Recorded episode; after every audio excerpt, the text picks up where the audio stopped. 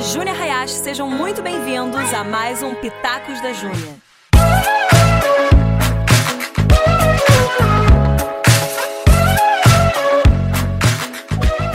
Galera, bem-vindos a mais um Pitacos da Júnia. Hoje nós estamos aqui e vamos falar sobre relacionamentos na nossa série de relacionamentos, parte número 2, tá bom?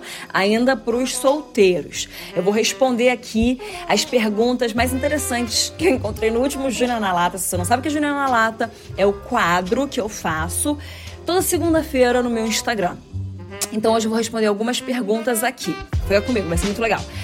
Agora, deixa eu te contar, galera do podcast, eu tô gravando um vídeo ao mesmo tempo que eu gravo podcast para eu postar no IGTV. Gostaram? Vamos ver se funciona. É, a galera do vídeo tá vendo onde eu tô, mas eu quero aqui te falar. Eu estou na minha sala, meu pseudo escritório, cheia de livro para assinar.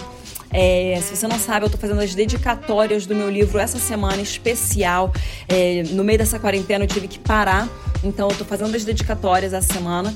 E é, tá uma bagunça aqui, tá uma suna aqui. Mas tudo bem, e vai dar tudo certo. Vamos sair. Tá uma bagunça porque eu tô com livros empilhados na minha mesa, cadernos e cabos de carregador, etc. Tô com as duas crianças aqui pertinho de mim também, então se você ouvir um barulhinho, é por causa deles, tá? Agora vamos direto ao ponto? Vamos às perguntas? Ok, pergunta número um. Essa pergunta, gente, é muito engraçada. Eu achei ela muito interessante. É o seguinte: não vou falar o nome da pessoa. Período fértil de uma mulher solteira. Como lidar? Significa que a criatura está com fogo naquele lugar, né, não, minha gente? Tá com fogo. Mas a primeira coisa que eu quero te falar, minha querida, linda mulher solteira, é o seguinte.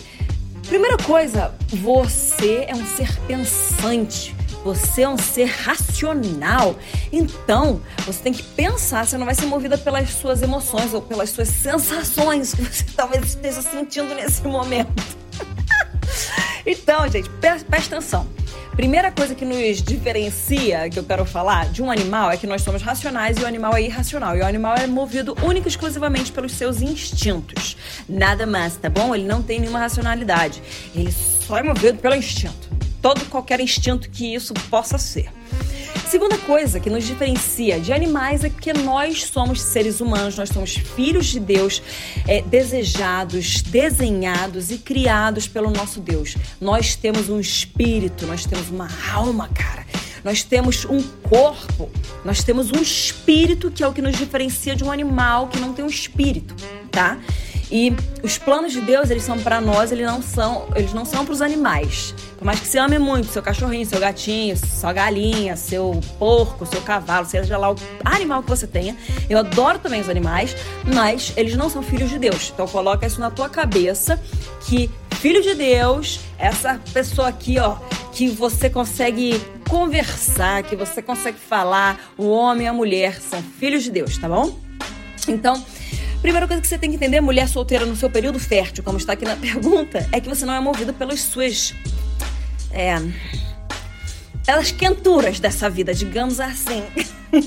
então, segura firme, toma um banho gelado, fica tranquila, sai com as amigas, é, vai ler um livro, vai prestar atenção em alguma coisa. E sai com as amigas, vai ter que ser pós-quarentena, tá, minha gente? Mas você entendeu, né? Eu tô falando no geral, que não vamos resumir esse podcast nesse período de quarentena.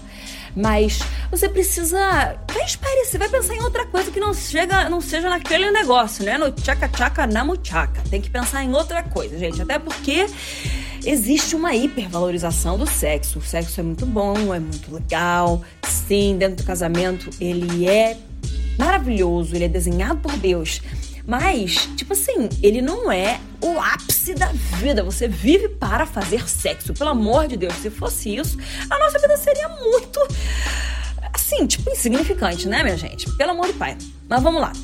Então é isso. Como que você tem que lidar? Coloca outra coisa na tua cabeça, vai ler um livro, vai ler a Bíblia, vai orar, vai jejuar para matar essa carne, vai sair com as amigas, mas presta atenção, né? Você vai sair sai com as amigas certas, não sai com as amigas erradas, porque senão essa, essa, quentura aí pode dar em outras coisas, né? Agora vamos lá pro nosso, a nossa pergunta número dois, gente. Como levar um namoro em santidade? E eu vou pegar a carona dessa primeira pergunta pra gente entender que a gente não é movido pelas nossas pelas sensações. Porque nesse momento, nesse momento aqui, gente, isso aqui não é sentimento, não. Isso aqui é sensação. Isso aqui é o que o teu corpo está sentindo, né? Então, como levar um namoro em santidade, você tem que ter um propósito. Agora, parando com as brincadeiras, você tem que ter um propósito. Você não começa a namorar porque você quer namorar, porque você está carente. Se você está carente, você tem que resolver esses problemas com Deus, tá bom? É, você precisa ser curado. Mas então, você começa a namorar com um propósito. Qual o propósito do teu namoro? Você tem que namorar pensando em casar. Eu não tô falando que você vai casar com o namorado ou a namorada com quem você tá pode ser que não dê certo o namoro. Por isso que o namoro é esse momento que você tá vendo se funciona, você tá sendo bem realista no seu, nos seus olhos, sabe? Olhos clínicos. Uma análise bem realista você tá fazendo daquele relacionamento para ver se ele vai, é, vai ser um relacionamento legal, que vai perdurar, que você vai conseguir manter por um bom tempo. O namoro, ele não é um noivado. E de novo eu falo, essa coisa de namoro, ó, tempo de orar é tempo de orar, tempo de namoro é tempo de namoro, tempo de noivado, tempo de noivado, tempo de casamento tempo de casamento. Isso eu vou falar num outro podcast, ainda não é hoje, porque a gente tem que entender como separar essas fases. Cada fase é uma fase. Parece besta falar isso, mas é a mais pura verdade. As pessoas muitas vezes elas misturam tudo no mesmo pacote, e aí vira dá ruim, né? Mas é, então eu não lembro porque eu comecei a falar desse ponto específico de namoro, namoro, né, né, né? mas a gente tem que entender então que o namoro ele ele ele tem que ter os seus os seus guarda-reios, ele tem que ter os seus parâmetros, tem que, ser, tem que ter os seus padrões. Ah, eu tava falando de propósito, né? Você tá no namoro, você quer noivar e casar. É, mas o bom é que você pode desistir de casar até a hora que você fala, eu aceito, tá bom? Então, gente, se você se deu um frio na barriga no dia do casamento, pula fora, sabe? Assim, se você não tem certeza absoluta que é aquilo e veio o negócio, eu não tô falando aquela ansiedade, aquele friozinho, mas, mas assim, se, se deu um negócio ruim no dia do seu casamento, não casa. Você tem até ali pra pular fora. E é melhor pular fora antes da hora errar, da hora que não dá mais pra pular fora, entendeu? Você tem que pular fora enquanto dá pra pular fora. Mas tem um propósito no seu namoro, sabe pra onde você tá indo. Se não deu pra chegar lá, tudo bem. Porque se você fez um namoro em santidade, se você fez um namoro correto, digno de ser considerado um namoro é, onde Deus estava participando, pois se você fez isso, cara, você vai terminar de uma forma boa, de uma forma saudável. Pô, infelizmente não deu certo, mas vamos seguir. A gente não vai sair daqui, eu com um pedaço seu, você com um pedaço meu e aquela coisa, né? Porque quando a gente tem a relação sexual, a gente troca os pedaços e você fica com um pedaço do outro e o outro fica com um pedaço de você. E se o outro ou você tem pedaços de outras pessoas dentro de você, imagina a bagunça que acontece aí, tá? Então tem um propósito, a parte principal de como levar um namoro em santidade, você precisa ter um propósito, você precisa ter um porquê, você precisa saber para onde você tá indo, você precisa entender a sua direção, você precisa ter um timeline.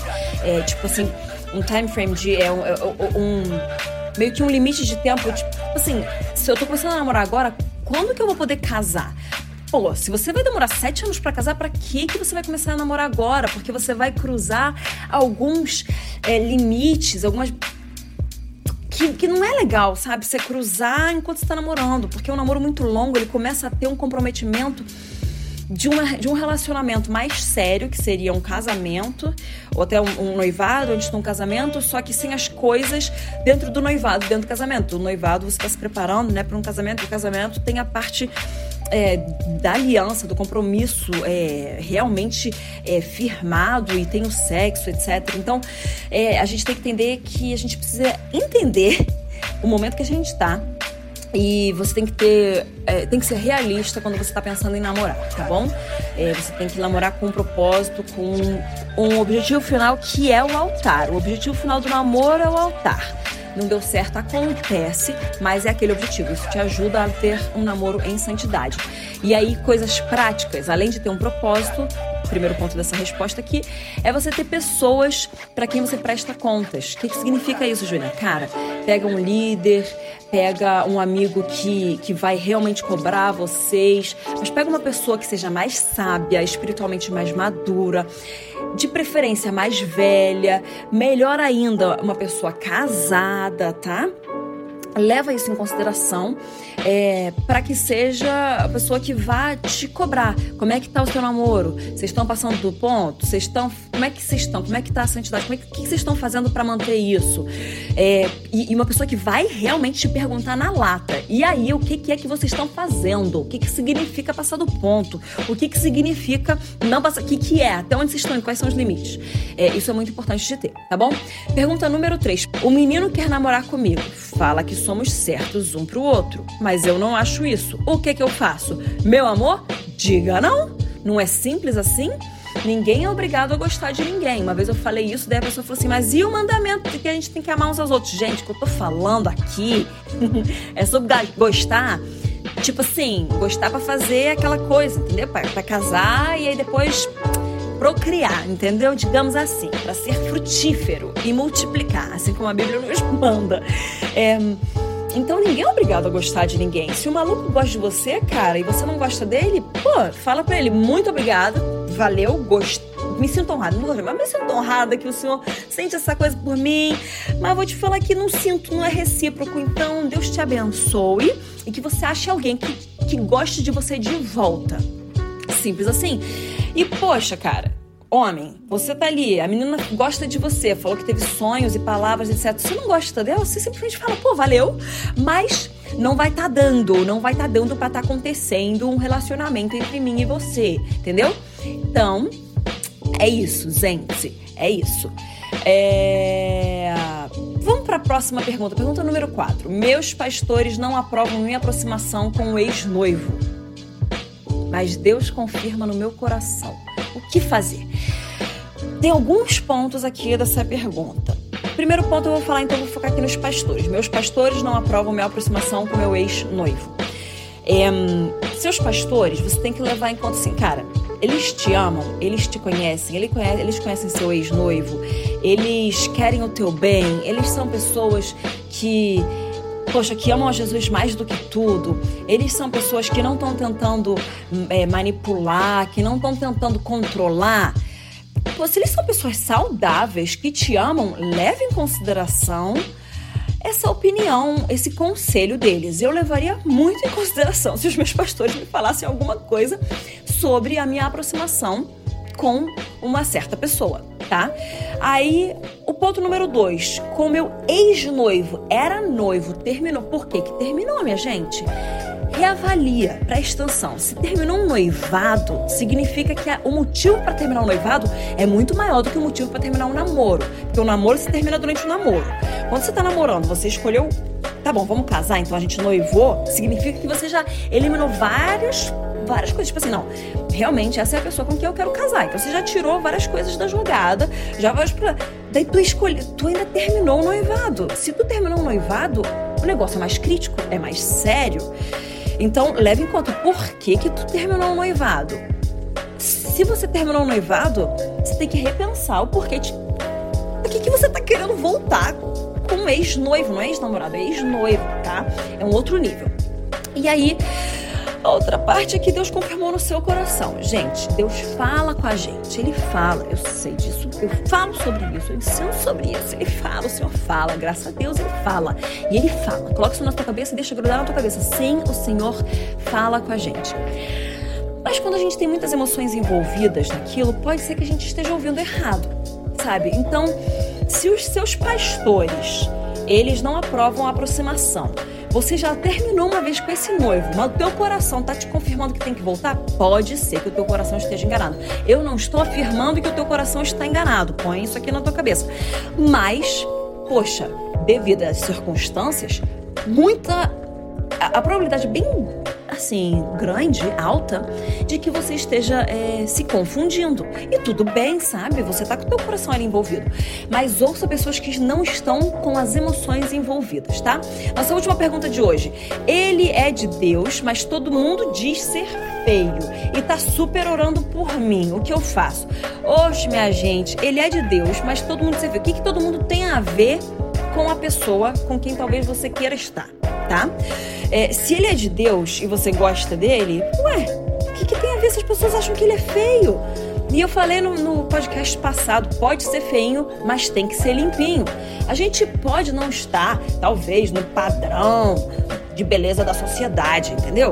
Isso não importa, porque o padrão de beleza de Deus é outro. Espera só um pouquinho que o Isaac tá vendo aqui. Mas voltando. Ai, gente, perdi onde que eu tava. Mas é. Ai, que pena que eu perdi. Bom, pode ser feinho, mas tem que ser limpinho. Então não tem nada a ver com o padrão que o mundo coloca, tem a ver com como você se sente em relação àquela pessoa. Ele é de Deus, ele é de Deus, ok. Você também gostaria, assim, existe alguma coisa dentro de você que teria vontade de olhar para ele e falar assim: Nossa, quero te jogar na parede? Entendeu? Me, joga na parede, me chama de lagartixa. Aquela piada bem de velho. Mas você tem que entender que isso é importante. A gente tem que ter essa vontade. Nosso amor tem que ser santo, sim. Mas se você não tem nem a vontade de jogar a pessoa na parede e chamar ela de lagartixa, significa que provavelmente você não deve estar com essa pessoa. Porque como que você vai, como a gente falou mais cedo aqui, procriar e ser frutífero e multiplicar se você não vai conseguir fazer um tchaca tchaca porque você não tem vontade de jogar a pessoa na parede e chamar de lagartixa, entendeu, gente? Então, sim, não tem a ver se é bonito ou se é feio em relação aos padrões desse mundo. Tem a ver se você gosta ou se você não gosta, tá bom? Porque para todo pé cansado tem um chinelo velho, minha gente. Para todo chinelo velho tem um pé cansado. Então existe um encaixe legal para todo mundo. Fiquem tranquilos. Mas aí outro negócio é, ele, ele tá super orando por mim. Eu te pergunto, você tá super orando por ele? Porque se todas essas perguntas é, você me fala assim, cara, eu não gosto dele, não tô superando por ele, o que, que você faz? Então, manda ele achar uma outra pessoa que vai gostar muito dele, entendeu? E da melhor forma e mais carinhosa possível. É isso aí, minha gente. Esse foi o Pitacos da Júnior de hoje, respondendo as perguntas do Júnior na Lata. E semanas, semana que vem temos mais Pitaco. Não esquece de compartilhar com a galera e falar lá no Instagram que você gostou muito. Fiquem com Deus, amo vocês e até a próxima!